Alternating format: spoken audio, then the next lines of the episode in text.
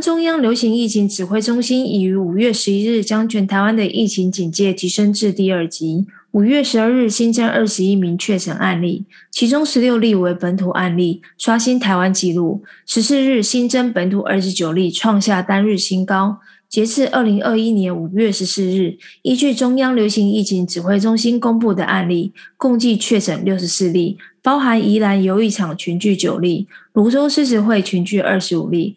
万华茶艺馆相关二十三例，七例感染源尚待调查。自五月十五日开始，疫情在持续升温，双北许多企业纷纷启动在家工作，学校也宣布停课。因为我最近还蛮想要做 podcast 的，所以想要问你一些问题耶，就是为什么会想要开始做 podcast 啊？就是一开始你的动机啊，还有初衷是什么？其实那是因为刚好今年五月疫情。然后大家都是 work from home，然后我就想说，哎，趁这段大家都在家上班，可能六点大家就准时下班了嘛，所以时间上蛮多的。那那时候就想说，那与其我们去担忧疫情不知道什么时候结束啊，不如我们就去思考做我们可以做的什么事情。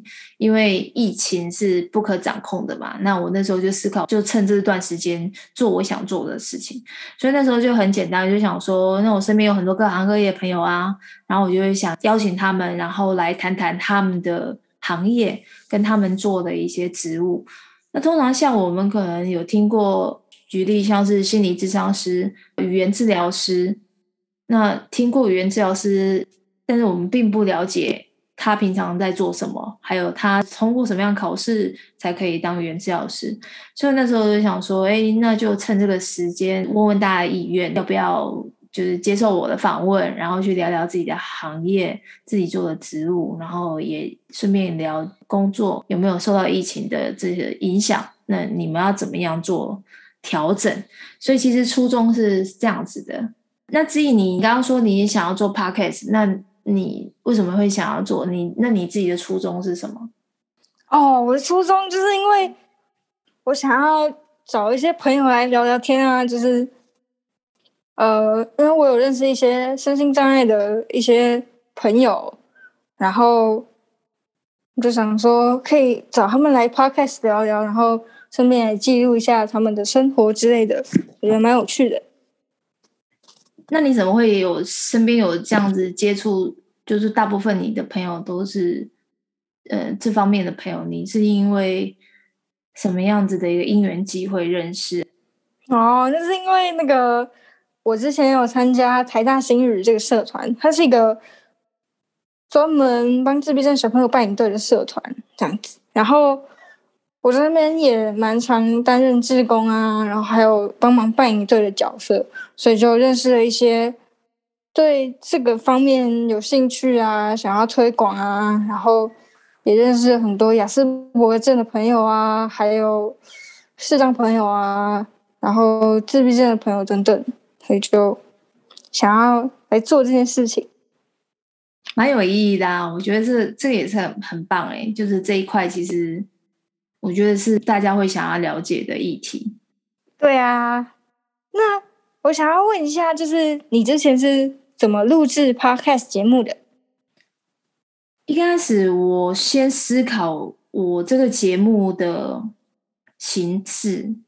我那时候就是想说，我要找朋友来接受访谈，所以是这种访谈性的节目，然后再来就去思考这个节目的访谈的流程，譬如说先拟定核心的主旨，然后就像我一开始录制这个节目，我的开头，你就要去想说，诶，为什么这个节目你要做？然后你就可以把你的想法先写下来，这就是引言的部分。然后再来就是怎么去约访，你要约什么样职业的朋友，然后你要跟他访问多少时间。那一般我通常我的预设至少会录制三十分到一个小时。那通常的话，你如果录制一个小时。你的访纲题目如果是有实体的话，嗯，这样的时间上面，你的预计你节目要多久？然后接下来你要去写脚本。那脚本一开始我是有写，甚至我会去写到很细，就是，呃，我现在讲什么引言，然后开始带到我的问题问来宾。那来宾回答了之后，我可能会有一些反问的问题，然后接下来我会有在接下来要延续第二个问题之前，可能又会有一段什么样子的引言。我的脚本其实都会写得很 detail，然后甚至我会把这个脚本也给我的访问的来宾朋友看。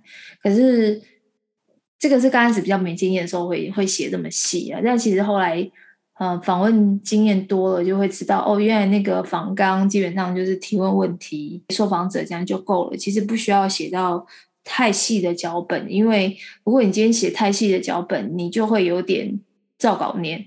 所以那个节目刚开始你你可以听我前面几集，前三集吧，我觉得那个听起来就很像是在演讲，就比较没有互动性。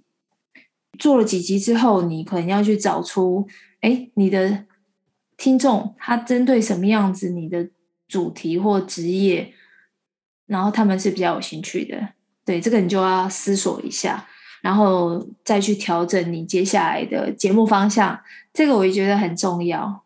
然后至于说节目要不要开头曲、片尾曲，对我来讲二择一，我并没有觉得两个都要，因为我觉得两个都要也是有节目像这样做。那我的自己的部分，我就只有开头曲而已。先开头曲，先进音乐的话，就会让你的听众觉得，诶，他要准备来听这个节目了。所以我觉得开头曲是很重要的。那当然，最重要的是你要取一个让大家印象深刻的 podcast 的名称，这是很重要的。做了几集之后，你大概就可以找出去控管你录制的时间，甚至说你整个从第一次访谈，然后接下来写访纲，然后接下来正式开录，你就会拿捏出你比较顺手的方式。对，这个通常都是要做了之后，你就会知道怎么样做会更好，大概是这样。哦，那你在录制 podcast 的时候有没有遇到什么困难呢？有啊，我有一次真的是超惊险，就是我那时候约访的时间约得太密集了。那时候我约要正式录制的时间是礼拜三，那我就想说礼拜三录啊，礼拜四剪辑，礼拜五早上上架就很 perfect 嘛。可是我没有预想到，就是那个我的来宾朋友突然礼拜三不行。然后他礼拜四也也不能录，他就只能礼拜五才有空。但我礼拜五又要早上又要上架，那怎么办呢？我就是在礼拜四真的晚上在临时跟一个朋友，他的一位在秘鲁的朋友，他有空，然后我就紧急跟他就是电话联络啊，然后把房稿给他，然后我就预约一个小时之后正式开录。我们那时候录的时候是台湾的时间晚上差不多九点半，然后我录到十一点，然后十一点之后就开始剪辑，就那一晚上都没睡，所以才能够在礼拜五顺利的早上七点上架。我那一次就让我学到经验了，我就觉得哇，以后很多事情可能就要先先设定好，嗯，第二人选，不然你临时真的要突然找朋友能够。嘎了上你的这个时间，这是让我很印象很深刻的困难。对，哇，那这个经验非常酷诶，就是你会记得一辈子啊，然后也会觉得哇，非常有趣，非常幸运这样。对啊，真的是超幸运，感谢朋友帮助，真的。哎，那还有一个我很想要问的问题啊，就是你是怎么持续一直邀请到知名作家类的节目受访啊？这件事情，我也觉得我是很幸运的。第一个作者其实是我上于维唱唱歌他的个人品牌大帝国这个课线上课哦，他其实是实体课，不过疫情的关系，后来他改成线上。然后我是因为上了这堂课认识了唱歌，刚好唱歌那时候呃出了他新书，我就会请唱歌当我的。节目来宾，那唱歌也非常 nice 的，一口就答应。之后的第二个作者，我是访问工具王阿张，他也是我上这堂课的同学，然后我也就主动的问他，愿不愿意接受我的采访。那他阿张也是人超好的，就马上好啊。然后他那时候也是，他刚好他出他的第一本书，打开网络就有钱，所以就约到阿张是成为我第二个访问的作家。然后接下来就像是吴家的老师艾瑞克、老黑，基本上我就是私讯他们粉专或个人 FB，然后就主动问他们。就跟他先介绍我自己啊，然后看了他们书，很想了解他们书中的一些观点，跟他们在请教。那我就主动的问他们。那我觉得这就很重要，就是当你有主动的话，你才会有机会。因为有些人可能会觉得啊，我不好意思问，甚至会觉得。啊，他们可能不会想要接受我访问。可是你今天如果连试都没有试的话，你当然不可能邀请到这些作家。所以很多事情，我是觉得先做，然后你就会有机会。如果不做，永远都没有机会。哎，那你现在 podcast 有什么未来规划啊，或者是想要从哪方面发展呢？目前我有两个节目嘛，一个是一起脱课 Let's Talk。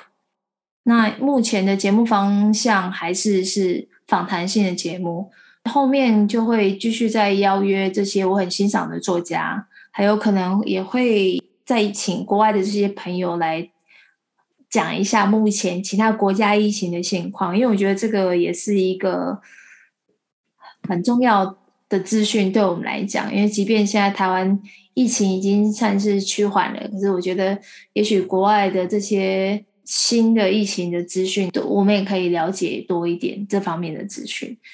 第二个，我现在做 podcast 节目是我十一月底录的一个新节目，叫《听一手菜》。我那时候就是思考，我就想说，能不能把一道菜的做菜整个流程，然后它是透过声音 podcast 的方式呈现出来。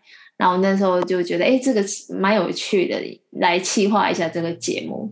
所以我就先做了两集，这两集都是素食的餐点。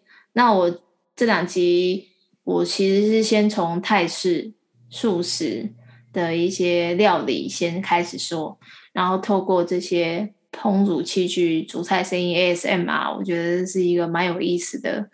那也希望可以让更多人能够。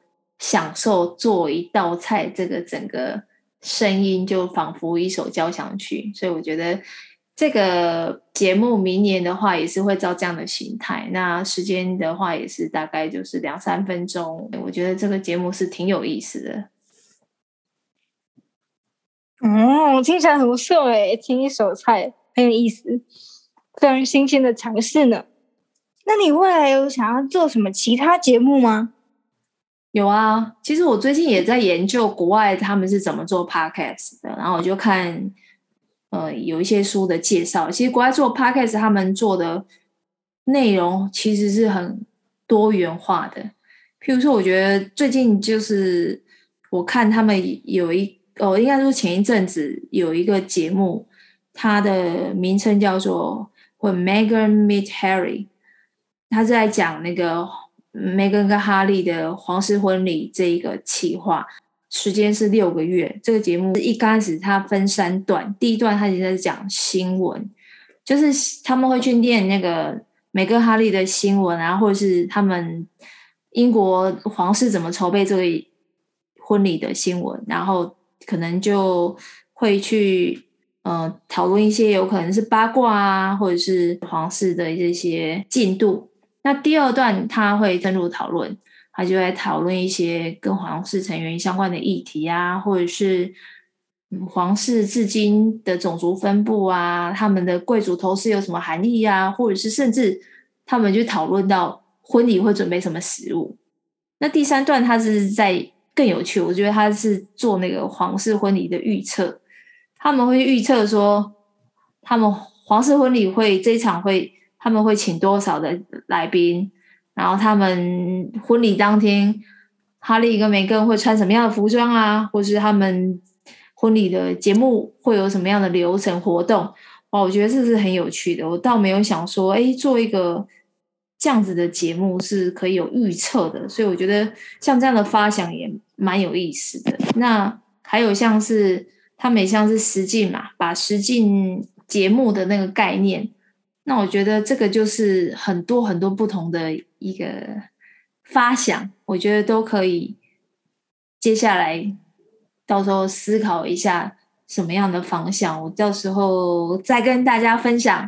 那目前我是觉得我会多方的做资源的一些收集，多方的收集这些国外很有名的这些节目。那至于你除了做身上这一块的。朋友访谈，你接下来你呢？你还有想做其他的节目吗？或做什么样不同的活动？哦，这个的方面我有想到，就是我想要以身心障碍这个主题为主来做一个身心障碍方面的音乐会，就是找一些身障朋友，然后还有一些推广者来一起表演，然后办一场音乐会，这样邀请大家来看。对啊，我觉得这个想法很棒诶，就是大家应该也会觉得这个这样的活动是非常有意义的。什么时候会有这样的一个活动？可能明年中或者是明年末吧，应该就是最晚那个时候，应该可能就可以有这个东西出来出现啦。好啊，那我就先预祝你这个活动能够如期举办。好啊，到时候你也可以来听我们的音乐会。可以啊，非常的期待。下集预告：下集知音还有更多想询问的问题，以及我们会讨论前三十集的排行榜。